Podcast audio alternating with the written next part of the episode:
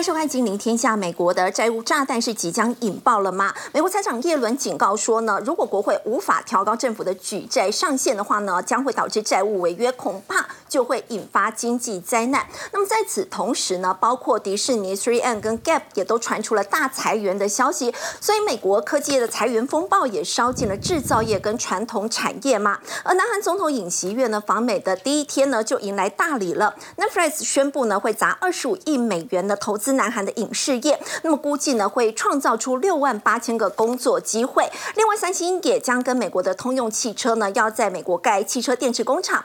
韩美联盟是不是已经正式成型了？还有 Chat GPT 呢，推出了四个多月的时间，已经在职场呢掀起了惊涛骇浪。除了有部分工作呢，恐怕是会被取代之外，也有新的工作，因为 Chat GPT 呢被发明出来，像是比较高薪的 AI 沟通师，据说呢是不懂程式语言呢也都可以做。到底这样的一个工作内容是什么呢？我们在今天节目现场为您邀请到的是《金周刊》顾问林宏文，大家好；资深分析师谢晨燕，所以好，大家好；资深分析师王兆丽，大家好；金陵天下特派员叶芷娟，大家好。好，先请教陈燕哦。这个美国财长耶伦为什么又说警告说呢？如果国会不赶快解决债务上限的问题，马上会发生经济灾难呢？而且在此同时，我们看到包括 Three M、Gap、迪士尼又都要传出要大裁员。呃，耶伦呢，因为毕竟他在美国的整个呃经济界、学界哦，是他占的分量是非常重的哦，所以他这个警告，我觉得大家要好好的来注意，因为现在就是面临到三十一点四兆美元国债上限的一个问题。那现在这个国呃美国国会两党现在是争执不下嘛？照道理应该是上限到了，你就直接提高就好了嘛，你们讲那么多干什么？对不对？好，但是问题是是不是要提高？目前没有一个共识，哎，所以如果美国的债务上限没有提高的话，会产生什么问题？第一个，美国的债务问题会违约，也就是说，你持有美国国债，你你拿不到利息，这件事情是很可怕的，因为大家认为全世界最安全的不就是美国政府债券吗？好，那为什么这会变成一场经济灾难？最后，我相信上限一定会提高，但是在这过程中会先产生一个问题，这个问题就是美国国国债价格的持续的一个修正。过去已经曾曾经出现过，二零一一年美国国债被降平那一段时期，美国国债就暴跌。好，美国国债暴跌会产生什么样的问题？基本上，债券价格的大跌会导致殖利率的上升，殖利率快速的上升。好，未来民间企业，不管你是投资等级也好，非投资等级也好，我要发行债券，所有的企业都必须参考美国国债的利率、殖利率去做发行。所以，殖利率上升，这些在公司在发行的利率也要跟着攀往上攀高。哎，对。那请问一下，那对公司来讲，它负担的成本是不是变高？是。那它没有办法。那简单来讲，那我就。不发债了，那我公司直接倒闭了。所以为什么会是经济灾难？为什么会是经济灾难？我相信大家看完以后，心里要垫垫那个严重的程度。而且别忘了，还有很多中小企银行、区域银行手上还握有一堆美国。政府债券现在一直希望它能够止跌，不要再跌了。嗯，好，如果再跌下去，那就两个问题了：一个企业负担的成本提高，另外一个是银行的流动性。那现在还有一个消费占非常大的一个比重，大概在七成以上，就占整个 GDP 的结构。那如果消费者信心持续往下掉，现在已经掉了，不是如果，而且是创了七去年七月以来的新低。好，那大家会觉得说，哎，经经济情势改变，那重点就是。大家对呃未来的一个看法，那消费信心不就是对未来的看法？所以我们看到它消费前景悲观，而且对于这个未来信心，自己对未来信心的预期也往下走。对，就我自己现在串的升息，结果通膨还是降不下。对，就说我自己现在没信心。你问我现在有没有信心，我说没有，对不对？那你觉得你对你自己未来不是对自己的未来，就是说你对未来的消费有没有信心更差？嗯，更差。重点就是这个通膨的问题，通膨的问题。所以你看哦。彭博经济学家说，消费信心下滑可能是信贷供应趋紧的初步反应。那另外一个问题是什么？就是说我不敢消费，因为我怕利率的增加嘛。那我自己的信贷可能也借不到嘛。还有房贷啦这些，这个也是一个问题啊。哦，那信贷供应趋紧，最近确实看到其实前几天我们节目就有讲到，呃，中小企业都有接到电话说，哎，未未来这个这个贷款到期，我不会再给你展延哦。哎，那银行业动作这么频繁，那这个部分如果呃银行的问题没有解决怎么办？那本来我们是寄望说第一共和银行的财报出来，可不可以让我们安心，对不对？没有想到财报出来之后发生了血案。哎呀，太可怕了，真的真的是血案。为什么哈？哎，不过说真的哈，昨天这个第一共和银行在我们节目播出之后，他自己吓到，就跌了百分百分之五十。这个跌幅真的太惊人。那很多人说，怎么可能跌这么多？是不是打错了？美股没有涨跌幅的限制，所以它确实可以这样跌给你看。那这一波它从一百一十五块跌下来，已经跌了九成了。所以这一波空方大胜，你知道吗？在财报公布之前，空军啊又加码。大家认为说你一定会被嘎，结果没想到这直接收割，哎，直接收割非常非常严重哦。那他现在要出售一千亿美元的资产自救，可是大家觉得帮我们回想一下，之前不是花旗那些大银行还注资三百亿吗？我跟你讲，那才是问题，因为他的存户看到说，哎，有钱进来了，赶快领呐！哦，本来还没想要领的，发现有钱进来了，赶快领走，不领趁何时？所以这个问题持续在蔓延。那大家不要觉得说银行的问题。就就到这个地方为止。我们认为银行的问题其实是前面。后面还会持续的一个蔓延。以目前来看哦，银行业的问题确实已经开始产生外溢效果。你看水燕，这是非常优质的公司哦，而且我去检查它过去的配息是逐年在成长。陈燕有在节目当中也有对，那这么优质的公司，奇怪为什么会裁员？那实际上是不是它的问题？你就知道是整个大环境的问题。而且它要在全球裁多少？六千人哦，六千人。那另外这个。这个知名的服饰品牌啊，Gap 啊，刚好跟这个股价的跳空缺口一样啊，好，他也决定要裁员数百人。哎，这个实实际上它的这个呃服饰的销售在全球整体的业绩是不错的，可是毕竟它是属于呃景气循环，我们所谓消。循环式消费的一环，可是现在如果当然大家说景气消这我要往下走，可是疫情回来，照道理这个部分的业绩应该是会成长的，可是他们都看到接下来景气可能往下的一个问题，所以也要裁员。那迪士尼的部分，其实到目前为止，我都还是觉得比较难理解，就是说为什么要持续的裁员？你现在整个观光的热潮已经快速的一个回温了。所以我觉得现在我们所看到的，因为它其实不只有乐园嘛，它包括这个串流服务、影音串流服务、影视这个部分，是不是都面临到严峻的一个考验？实际上啊，我们刚开始在看这个呃企业的问题的时候，我们是先看到科技业，接着看到银银银行业，然后我们觉得说，哎，好像这个原本供应链中断的问题，到目前为止恢复正常了嘛，对不对？哦，所以订单原本的订单应该可以快速的消化，那快速消化以后，制造业应该也没有问题。那你看哦，科技业裁员，金融业裁员，现在如果基建的订单完成以后，照道理应该没事了。可是反而产生了另外一件事，原本我不裁你，是因为我还有订单。那现在订单消化完，没有新订单，裁掉。是。所以未来的这个裁员潮，从科技到这个服务业，嗯，然后我们看到金融业。会不会蔓延到制造业？那大家别忘了哈，在美国整个产业环境当中，服务业是很重要的一环。另外一个就基础工业，包括制造业的部分也是非常重要。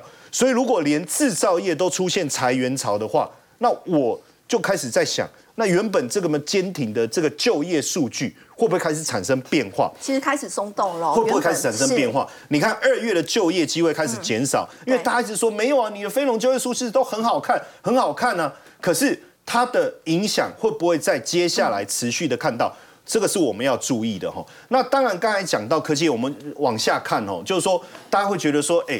可是这个呃，最近这个科技股的表现还不错，营收啊各方面，而且说真的，今年以来哦，呃，我们骂的最凶的科技股，它跌最多，跌涨最多，涨最多，像脸书啦、微软啊，对，反而财报都还是好消息。那你看哦，微软这一次公布财报，营收获利都优于预期。当然，我觉得一开始的裁员，从去年去年年底开始的裁员，确实有奏效。确实有奏效，所以让它的营收获利都上来。你看它 EPS 二点四五，营收也增加百分之七。最重要其实还是在于 AI 这个领域，就是我们讲 ChatGPT 所带动的一个风潮，所以它的智慧云部门成长了百分之十六。哦，那其他云端服务的营收也成长了百分之二十七。我觉得这还这是主要的关键了。哦，所以这呃未来如果进入真的所谓的 AI 生成的年代，也许对微软来讲是一个新的机。更大的一个新时代的一个机会。那它的这个强劲的对手是 Google，应该说 Google 的强劲对手是微软。哦，反正两个就是死对头嘛，对不对？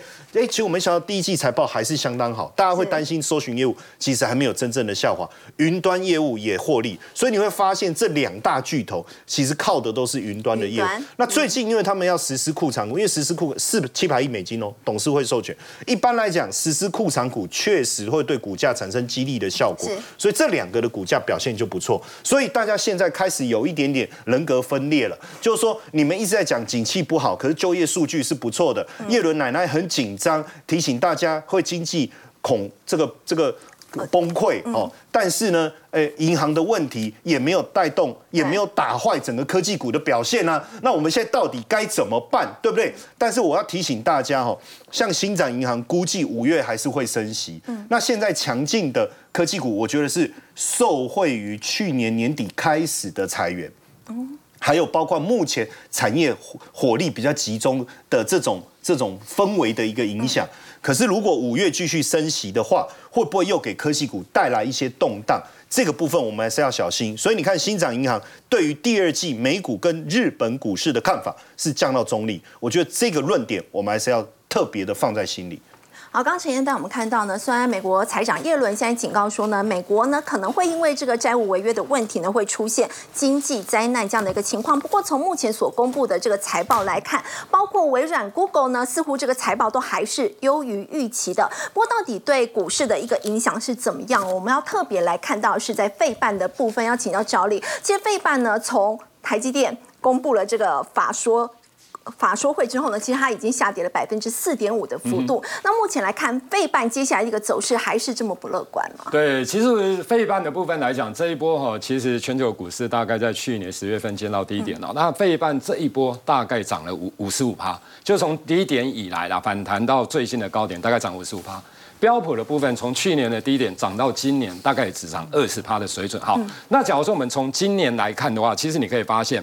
电子股的部分哦，就 S M P 标普的部分哦，资讯科技指数今年以来，这个是今年以来，不是从去年十月份以来，涨了十九趴的水准。那超越标普指数的部分七点七趴。那另外一个来讲的话，其实今年第一季的获利有可能会衰退十五趴的水准，就是说。以目前来看，但当然美股的财报有些陆续的公布，当然有些是优于市场的预期。可是我跟大家讲哦，其实优于市场的预期，有时候你不要太乐观。为什么？因为一般来讲，其实，在财报公布、财报季公布之前的一个月或一个半月，其实假如是景气不太好的状况之下，分析师早就都会陆续调降它的一个财报的部分，甚至于财测的部分。所以你可以看到，当真正公布的时候，其实说真的，都有六成以上，不管是营收或或获利。的部分都优于市场的预期，所以呢都容易出现反弹。可是重点来了，这一次真的比较不一样。这一次跟两三两三季前不一样，为什么？两三季前在公布财报前的一个月之前，股价就开始慢慢跌了。等到公布财报的时候，优于市场预期，然后开始反弹，因为在下修嘛。所以在财报公布之前，它会先。可是这一次是。财报季公布之前，股票都没在跌，你知道吗？所以你可以发现，财报季公布完之后，有些真的不如预期的，股票突然之间棒就就出现，就像第一银行啊，突然间棒就崩盘，你知道吗？好，所以我的意思就是说，其实以目前来看的话，其实在科技股这一块哦。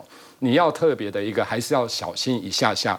那另外的，我们来看一下，你看一下，费半其实在今天的收盘期跌幅非常的一个重，为什么？因为台积电，因为台积电 A D 啊，就是它的成分股的部分。那台积电为什么重要？你看，不是只有对台台湾重要，台积电占台股的权重大概是有二七八附近的水准哦。所以，假如说你说台股，真的要出现比较强劲的反弹，肯定也要台积电来带，对，带动。那要落底，你也是必须要台积电真的走稳之后，它才有办法落底。假如说台积电它还是呈现持续偏弱的走势，你觉得这个台股会会反弹的吗？不太可能。好，那我跟大家报告，为什么这一次的法说会完之后，台积电？开始出现了所谓盘跌的一个走势。好，我们先来看上一次的法说会的时候，一月十二号的法说的时候，其实你看一个重点，那时候他认为美元计价的营收，今年的 Y O Y 以美元计价是微幅成长哦。是不会衰退的哦，你让大家觉得下半年肯定是 V 型复苏，因为上半年还是不太好。下半年你要真的今年 Y O Y 要成长的话，下半年不复不 V 型的话，那怎么复苏？好，所以股价真的还是维持，只有维持相对强势。可是重点来了，当它四月份营收公布的时候，你有没有发现？公布完之后，大家发现完蛋了，惨了，第一季的营收既然比四它的。低标还还低，你知道，这是很难发发生的一件事情。结果发生了这样，所以你有没有发现，一公布完之后就开始稍微的跌了，跌了之后呢，在这个地方整理，大家还在期望啊，台积电的法说会不会讲好一点？结果讲出来一到六趴，所以你发现。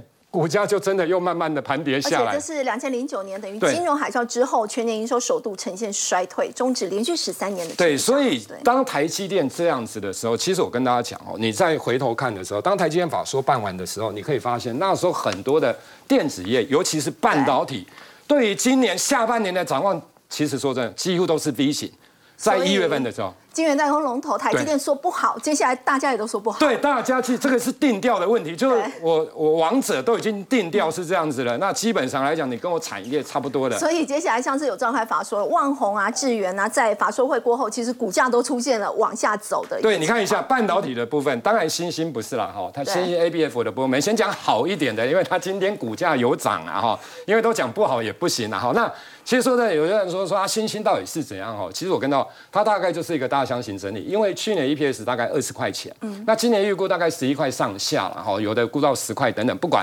那以 EPS 的角度来看，其实它是大衰退的哦。那只是说下半年有可能会复苏，那公司也讲有可能第二季大概就是谷底。那你谷底，你毕竟 EPS。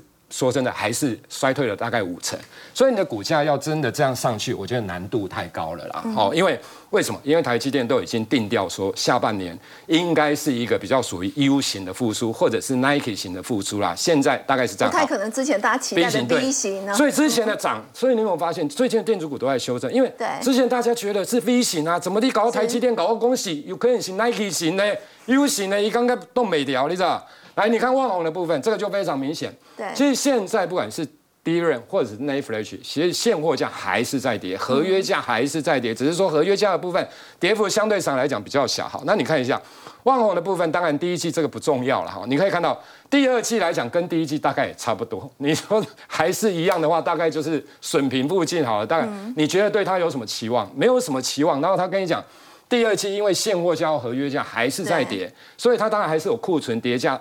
跌价损失的压力，有可能还是要打库存。嗯，那你看一下一样的历程的部分好了，一样做封测的，他跟你讲什么？他跟你讲说，产业的库存的调整期拉长，你知道吗？调整库存调整要更久的更久，对，就库存调整要更久。之前台积电没讲的时候，大家对记忆体其实都还算是有一点乐观的，都觉得大概第二季哦落底完之后，大概就 V 型的，也是那种 V 型的一个感觉哦。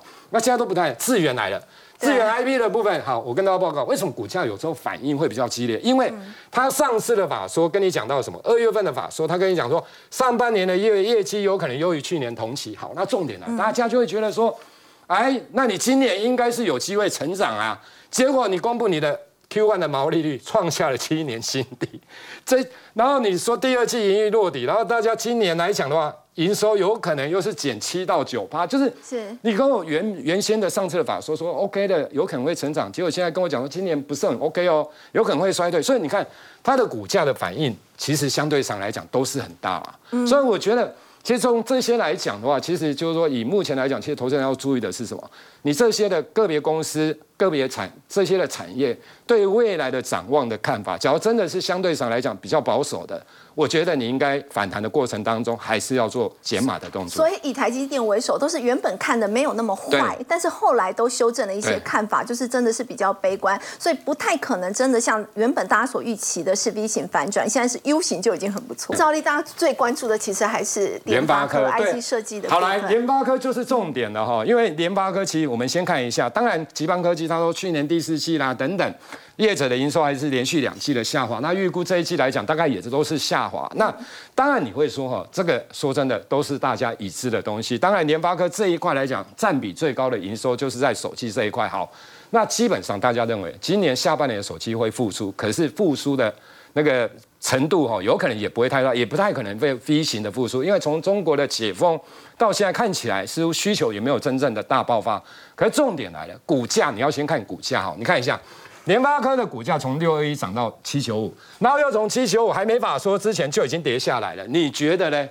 其实这样反而哈，我觉得是好事，就是说反而哈，联发科我个人觉得他要讲出比现在市场预期的更差的状况之下。其实说在比较不容易，因为大摩已经在开枪了。他说会前 就先开枪，先开枪。我跟你讲，越多人在把说会前开枪哦，说真的会比较好啦，因为股价会先反应，所以它就一直在反应呢。它先跌啊，先跌啊。所以有可能反而在法说会召开之后，反而利空短线上，这个是短线上的利空钝化，不是说中长线就利空钝化，就是反而搞不好法说会召开的时候真的没那么差的时候，跌跌跌到这个量，搞不好就哎就真的反弹。可是你说反弹的幅度会不会真的很大？不会，为什么？你看这个地方，假如你会看现行的这个地方。套牢量这么大，但这个基本面没有办法，不是今天除非他跟你讲说，哎，我的产业景气是 V 型，那跟大家预期的 U 型或 Nike 型不一样，那他才有机会冲过那个大量区、最大量区的高点之上，不然基本上应该就是陷入比较箱型的一个整理啊。嗯。好，刚刚赵丽带我们看到，其实我们说到这个半导体呢，现在似乎比大家原本的预期还要更悲观。那么现在杂音很多，反映的其实也是全球的经济呢在放缓当中，而且出口持续的不振。以韩国来讲哦，韩国的经济前景呢，现在就是呈现了一个比较乌云笼罩的一个情况。不过韩国总统尹锡悦呢，他访美，那么谈到呢，现在跟美国的一个合作，他有特别提到哦，这个韩美安全联盟应该升级成为供应链，还有面向未来的创新。新技术的一个联盟，而另外呢，在路透社的部分呢，也传出说，美国的通用汽车呢，会跟南韩的三星准备要联手，在美国要打造新的这个电池工厂。所以要请教洪文哥，现在感觉上呢，这个韩美联盟是不是已经正式成型？是，我想，呃，我们现在看这个新闻哈，我觉得这个这个事情应该是，呃，对韩国来讲哈，或者是整个对整个全球产业的。诶，这个合作来讲哈，其实都是一个非常重要的指标哈。嗯。那呃，这而且它不只是只有半导体哈，你看它它的这个涵盖的范围，从电池哈到后面的军工武器，哦，然后核电哦，怎么诶这个 AI 哈，然后量子哦等等。那我我觉得这个我先讲结论哈，就是说你看到韩国这个动作哈，跟美国的这样达成这样的一个韩美联盟哈，你可以看到就是说，你隐约已经看到就是说八零年代到九零年代。美国其实那时候也有一个晶片战争，那时候打的是日本嘛，对，所以韩国在那趁那个机会，呃，趁势而起，好，那那时候的韩国的第一任，结果后来就整个把日本取代掉。那这一次美国跟中国哈打晶片战争，你可以看到就是说，本来我们觉得韩国好像有一点受伤哈，哎，可是你现在发现就是说，韩国其实它是在利用一样的，在利用这个机会，重新要振作起来。好，那怎么振作呢？我们先不讲半导体，我们先讲电池。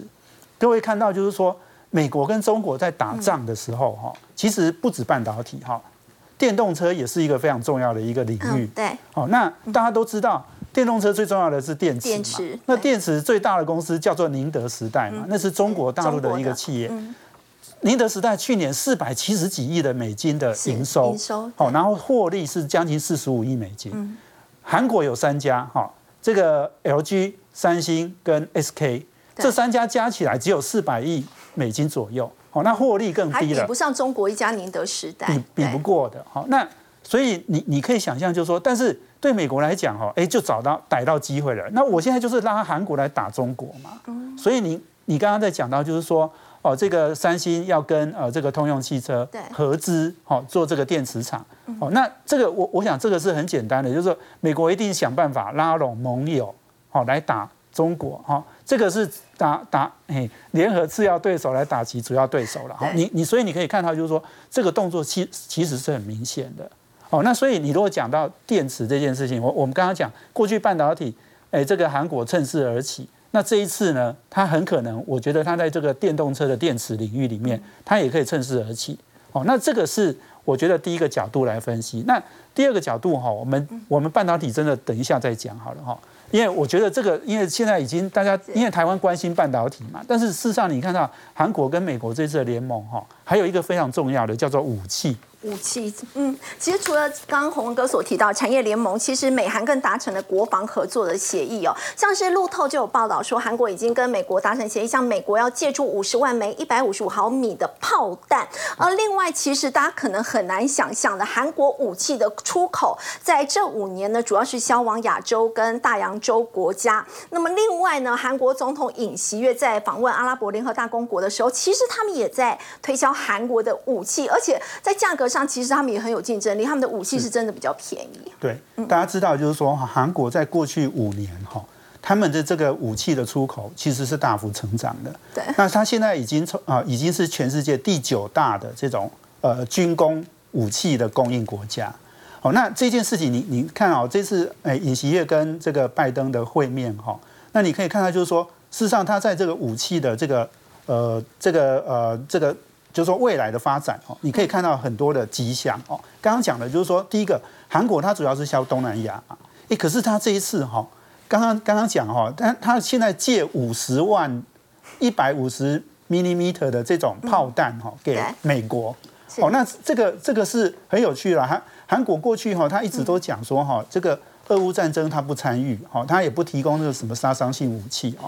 可是这一次，哎，他却做了这件事情，哈，五十万颗的炮弹借给美国，好，那那那这件事情就是说，呃，韩国他也要为他的这个军工产业去找出路。刚刚讲了，他很多都是在东南亚市场，可是他透过这一次哦，你可以发现说，他还进军到东欧市场了，哦，那事实上他也进军到波兰，哦，波兰，那波兰大家都知道，它靠近呃。这个乌克兰很近嘛，哈，就是呃，这个在在这个武器上面哦，他我相信他也是希望能够哎多买一点哈，来保护自己。二零一八到去年哦，像菲律宾啊、印度啊、泰国啊，都会跟韩国买武器，是六成多哈。就刚刚讲，就是说它原来是东南亚的市场是它主要的市场，可是你可以看到，就是说，哎，尹锡悦这一次跟美国这样的一个，我说为什么它很关键，就是说韩国透过这一个联盟哈，它可以进到整个国际市场。那更重要，我一直都不讲半导体哈。刚刚刚刚我们不是讲到，就是说美国打中国哈，那最近中国也有反击嘛哈，他们就讲到就是说他们要调查美光哈有没有这个问题嘛哈，然后甚至要禁嘛。那美国就告诉这个韩国就说，那你们不要不要乱来哦哈。这个他如果他减少采购的话，你们韩韩国不要，因为我们知道三星哈跟 SK Hynix 是两家哈记忆体最大的公司嘛。那美光这个市场没有了，那他就说你们两家不要乱来，不要不要趁机哈去抢我们的市场这样。那韩那个美国这种动作，其实老实讲也是很不合理的。哦，这个市场就有缺口啊。哦，那那你你如果被禁了，其他人当然是想办法做生意啊。好，但是我但是我要讲的就是说。哎，其实尹锡悦也很清楚，就是说，好，你美国要对我做这种不合理的要求，那我一定要想办法跟你要一些好东西回来嘛。那我觉得军工这件事情很可能就是，我我我我们哦很多时候两个政府哈对外的公告哈都讲的都是四平八稳的，可是他们不会去讲他们私底下有什么协议。你可以你可以感感受到，就是说。这个尹锡悦是跟他争取这样的一个机会，哦，让他的这个军工武器的销量销售，哦，可以打到全世界。那这个这个对韩国来讲，他们的发展，我相信是很有利的啦。哦，那所以你你如果说我们台湾最关心半导体嘛，哦，那我我觉得韩国这一次可能不见得能够在晶圆代工哈，哎，去抓到什么样好的机会，因为终究哈，这个台积电技术良率。交期都是比三星好，你很难，对。你很难，就是说你你去拿到什么好处，可是我觉得尹锡悦是从别的地方去拿好处。刚洪文哥带我们看到，南韩总统尹锡悦访美，那么现在似乎这个美韩联盟已经正式成型了。让大家比较意外的呢，其实不是在半导体这一块，反而是武器外销的一个部分了。事实上，我们说到韩国的确要从三星来看，他们在第一季的获利呢暴跌了九十六趴。我们说到三星的经济地位呢，在南韩是举足轻重的，占他们 GDP 的两成左右。结果呢，获利表现这么不好。那么刚刚有提到是在这个军工武器这一块呢，现在要马。马上呢急起直追。那么韩国在第一季的经济呢，我们说到在这一次只觉得他们可以惊险的躲过衰退，还有一个很重要的原因来自于他们的这个软实力哦，就是像他们的民间消费，像是一些娱乐啊、文化产业等等。我们先顺着前面讲的这个韩国总统尹锡悦，他到了美国去拜访，除了刚刚我们讲说电池啊或者军工相关，其实他的第一站。碰头的是美国这家 Netflix 的执行长，对，哎，这其实他才是他真正的第一站。那他们碰头的同时呢，他是他会面是第一个行程，接着呢，他们也会去会面很多是全球影视相关领导力的论坛，所以像是有华纳啊，像是 NBC 环球等等。好，但是重点在这里，重点是他这个会面之后。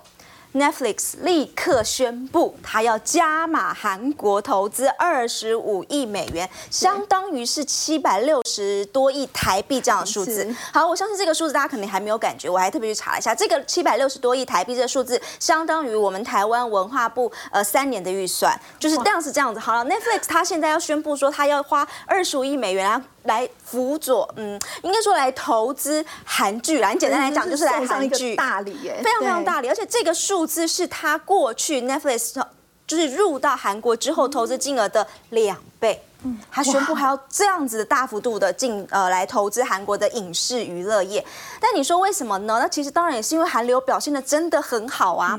因为如果其实他们 Netflix 他们自己本身内部的一个调查，他们所有的订户有看过韩剧的比例其实是高达百分之六十，这个数字是全世界，不是说台湾人很爱看韩剧，不是，是全世界对爱看韩剧都有 百分之六十的订户曾经在这个他们的平台上面看过韩国相关的。内容，那现在以非英语的集数当中总观看次数最高的，其实有四部也都是，应该大家都很熟悉，这个肥姐应该都有看过吧？还是 最近比较红的？对，《黑暗荣耀》，去年这个也蛮好，这个也很红。其实现在 Netflix 的第一名的，在台湾的第一名影集也是一个韩剧。对，好，那所以其实以他对 Netflix 来说，他也希望透过这些韩剧可以来增加他的新用户。是怎么说？我们以最新的第一季刚刚公布出来的财报来说的话，它的亚太区的成长一百五十万人，你说这个数字多吗？它其实占它全球成长的三分之二，全部来自于亚太区的用户。所以也就是说，其实它北美地区它的旧本营其实已经有点饱和了。嗯，所以它现在如果它想要有更多的漂亮的财报数字的话，它真的必须得靠亚太地区的用户。那它要靠谁吸？当然就是。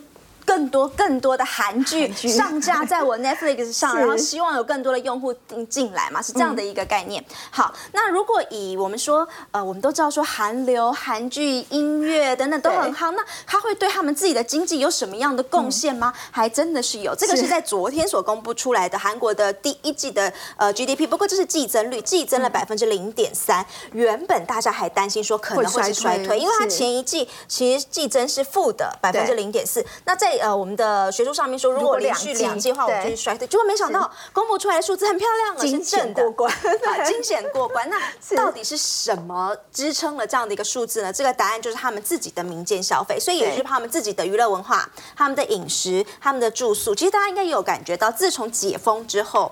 你可能会去看一些舞台剧了，对，然后你会去参加演唱会了，然后等等，这些都包含在他的民间消费。所以总而言之，他现在就是一个内温内热，然后外冷的情况。以韩国来说，说他们自己的内需把自己给撑住了，也就靠他们的这样的娱乐产产业，把他们的自己的这个经济也给撑住了。好，那讲到了这个娱乐产业哦，其实他们这样子辅佐他们的韩剧韩流席卷全世界是有计划性的。因为我特别去看了一下一个资料，是那时候。后在亚洲金融风暴的时候，他们很多的传统产业都倒了。嗯。那时候政府就想说，好，那如果我今天我要再辅佐一个产业，说我要怎么做？那个时候的政府，大概一九九九年的那个时候，他们想说，好，那我要来辅佐我的文化娱乐产业，所以他们把他们的文化政府支出补助一举拉到了 GDP 占占了一成，呃，对不起，一趴一趴占到一趴吧。这个，然后那个幅度拉起来是过往的增加了百分之四十左右，把它一举拉起来。然后一直到二零一七年的时候，他们整个政府在辅佐文化相关的产业的占的经费占他们的 GDP 已经来到了两。两趴了，就一一路是这样子提上来，所以很明显你就会看到说，他们整体的呃这些娱乐相关的输出也有出现数字，在二零二一年的时候，出口的数字总额来到了一百二十五亿，什么概念呢？比你呃家电出口的金额还要多。你想说，哎、哇我家是 LG 电视、LG 冰箱，没有，它这个 LG 的洗衣机没有，它的比家电还要来得更多。还有什么概念？刚刚我们不是讲说电池吗？是它那个呃娱乐产业所出口的金额也比充电电池还要来得高高哦。OK，所以它其实的确，他们这这些的娱乐产业的出口也的的确确为他们自己的经济带来很大的贡献。好了，那我们来看一下。韩国团体这些女团、男团们所贡献出来，所以就发现是精品，大家都非常喜欢找他们来代言。上面我们这一排是很红，台湾人像也都很认识的 Blackpink。嗯，四个团员，每一个身上都有精品代言。你看，说从迪奥到 Celine 到 Chanel 到 Tiffany，Tiffany，每一个都有。而且我觉得这边特别可能要拿出来稍微讲，因为我们今天还在讨论，我们就说，是不知道大家有没有发现，说 Celine 这几年突然变得非常夯、非常红是、非常的潮。那当然，他因为肥姐换了设计师换了设计师但还有一个，他找了一个被称为人间芭比。Lisa，对，找 Lisa 来代言他，是。你就会发现，自从他来代言之后，在年轻人，就是什么 Z 世代啦等等的，对，变得非常非常的很红。买单哎，对，非常的买单，那有没有转换在数字上？还真的有。二零一八年的时候，以 Celine 来说，它大概的呃营业额大概就是四点三亿左右的欧元。是。最新公布出来，去年整年其实已经超过了二十亿。所以是呃品牌效应非常非常强，对。好，那同一时间哦，你也可以看到是包含像是男团，还有像这个最新的这个很厉害 New Jeans 这样新的团体，我也是是刚认识，但是他的平均成员才十七岁，哇哇，也是每一个身上通通都有这样子的一个代言，所以就会发现说，韩国在它的影视娱乐这一块真的很厉害。好，刚刚子娟带我们看到呢，像提到韩国的话，除了在半导体之外呢，还有包括刚刚这个洪文哥所提到的，在军工这个部分，以及子娟所提到的，在他们的娱乐文化产业呢，其实都帮助了国家的这个 GDP 呢出现了往上成长这样的一个情况。不过说到到底谁可以打败不景气，我们稍后要来看到这个无线充电模组，的确到目前来讲呢，它的需求也是非常的一个强劲。稍后来看到是在联保五月中下旬就要转上柜了，先休息一下，稍后了解。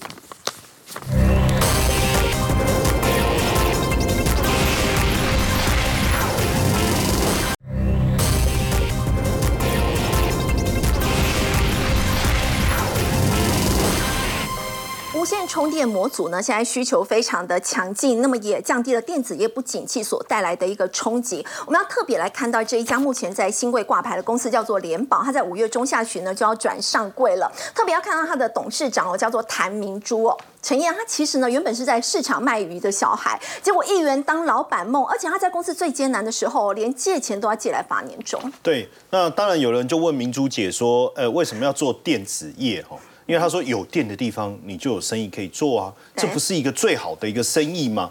那今年五月准备要转上柜哈，但是它新柜是什么时候？是二零二一年四月。所以你看时间很短呢，对而且中间还有疫情哦，所以代表整体的一个发展是相当的不错，我认为是相当的顺利。你看他做的这个磁性元件，当然就是不管我们是做呃电源供应器，或者是呃充电啊，或者我们讲那个那个无线充电啊，各种相关的里面都会用到哈。那它在今年的一首季营收就达到一点四五亿了，哦，年增率是二点四四，又创了新高。那目前欧美市场无线充电的营收可以占比达到百分之二十。那当然，先简单讲一下无线充电，我不确定大家知不知道，就是说现在基本上手机你要充电，你可以放在一个板子上放上去，直接直接就可以充电。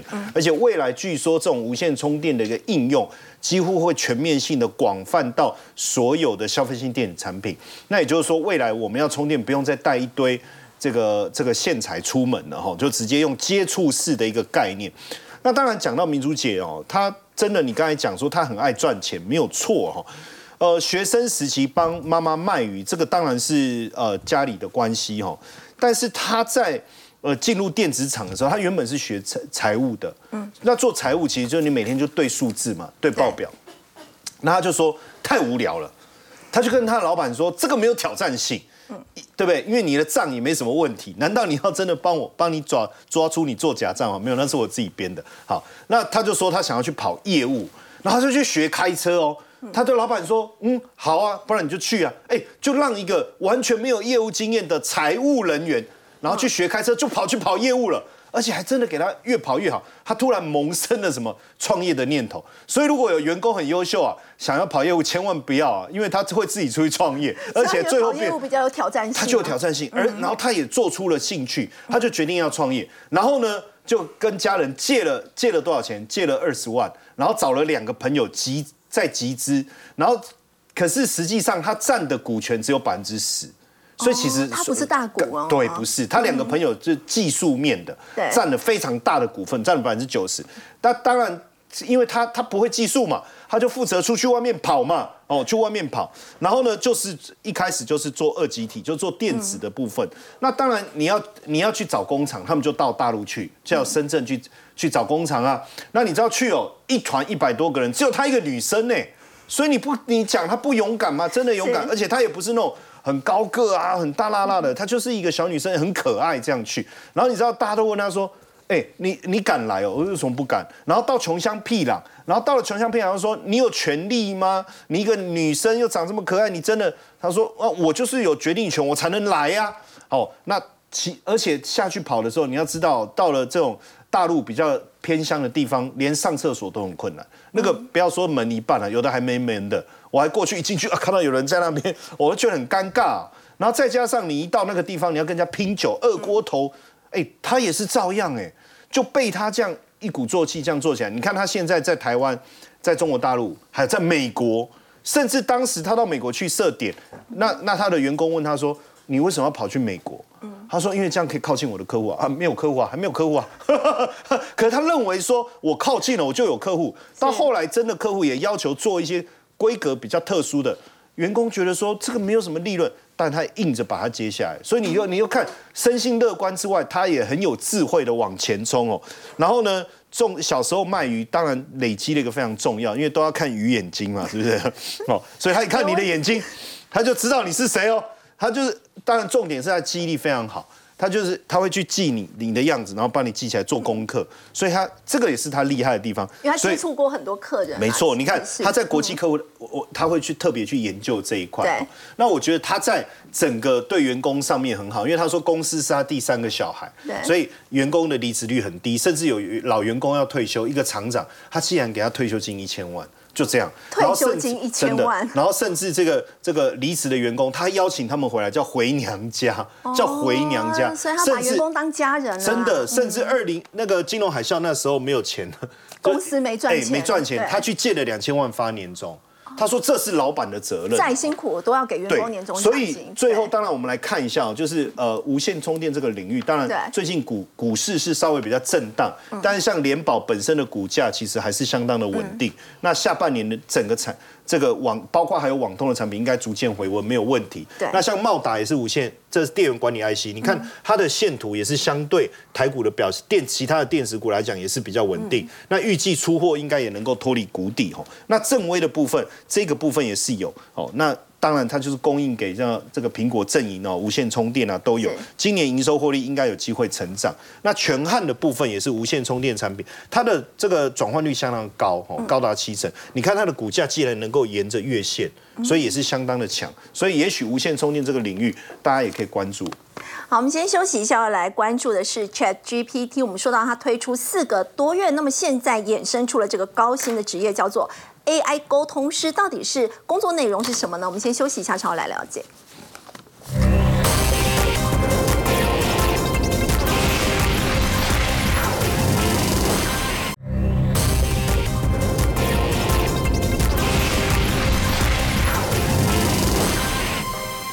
GPT 呢推出四个多月的时间呢，其实在职场掀起了惊惊涛骇浪。我们说有些工作呢，可能大家担心会被取代，不过呢，它也衍生出了一些新的工作职。就像这一期的这个《金周刊》就提到，现在有一个新的职缺叫做 AI 沟通师，说是不用懂城市语言也可以做。到底这个工作是在做什么？而且大家现在会特别关注的原因，是因为美国有公司它开出了千万台币年薪，年薪千万来找这样子的 AI 沟通师，所以现在大家就突然在讨论了，为什么这个工作非常那么的夯呢？好，那我们现在。来讲，他到底在做什么？我先用白话文一点来讲好了。假设今天呢有一个呃客户想要知道说，现在在台湾政治声量、网络政治声量最高的政治人物有谁？好，这时候如果你叫一个一般人去叫 ChatGPT 来回答话，哦，你就打哦，网络声量最高是谁？他可能会跳出来哦，哦赖清德啊，然后侯友谊啊等等，然后可能会靠说哦呃中呃国民党的候选人。可是你会发现那个可能是一个人名，可是有时候可能只是一个职位或什么，他没有那么的完整。可这个时候 AI 沟通师他会去输入，他要怎么输？他要说，请告诉我台湾的候选人物按照呃政党排名，然后票数是多少，然后请帮我做成一个表格，然后最后他那个表格就出来完完整整很。很明白的出来，所以简单来说，AI 沟通师就是他要能够会去对这些呃模型去下指令，而且要下的够精准，然后你能够调出来，最后跑出来的那个东西非常完整的。就这个就叫做 AI 沟通师他要做的工作。你说他难还是简单？他需要什么样的能力？高？他需要什么样的能力呢？首先，第一个，他必须要很了解各个不同的呃语言系统它的优缺点。因为其实现在这样子的 AI 沟的相关的模型其实非常非常的多，不是只有我们知道的 ChatGPT 而已。所以他要能够知道每一个模型它优点会什么，不会什么优缺点，他会去用，他知道用哪一个，这是其一。第二个是，其实机器人它没有像人类一样那么会举一反三，所以你的指令一定要下的够精准。比如说，如果你要问他说：“哦，未来的景气状况如何？”哎，你要去定义你的未来是一个月到年底，还是到明年？就你要能够去第一时间指令要下的，让他能够精准的回答出来。因为这不也这也是一种能力。好，这是第二种他要会的能力。第三种他要会的能力是，他也必须要是那个领域的熟悉的专家。因为比如说，今天我要去下指令，然后问一些法律的问题，我可能就不会了。对不对？所以你如果今天你要当这个 AI 沟沟通师的时候，你也必须要会是那一个领域的专家。所以集合三种能力，然后现在有美国的公司开出千万年薪。可你说台湾有没有这种职缺？有。还对以这些金融块来说，他还特别去访问了一些台湾的呃电子公司。其实他们在公司里头的确已经有这样子的一个职缺，企业里面已经台湾的 AI 沟通师。对，但现在主要是出现在呃这个电子游戏游戏的厂商里面会有这样子的 AI 的沟通师在里头。那其实除了在台湾之外，还包含像是韩国也有开课，然后来去诶来训练这样子的 AI 沟通师。所以未来的时代，大家可以来看一下这个职业。好，另外我们先休息一下，稍后来看到是再生医疗双法现在拼要在立法院过关，它是不是可以改善呢？这个细胞治疗目前所面临这个地下化的问题的所衍生一些医疗乱象呢？我们先休息一下，稍后来关心。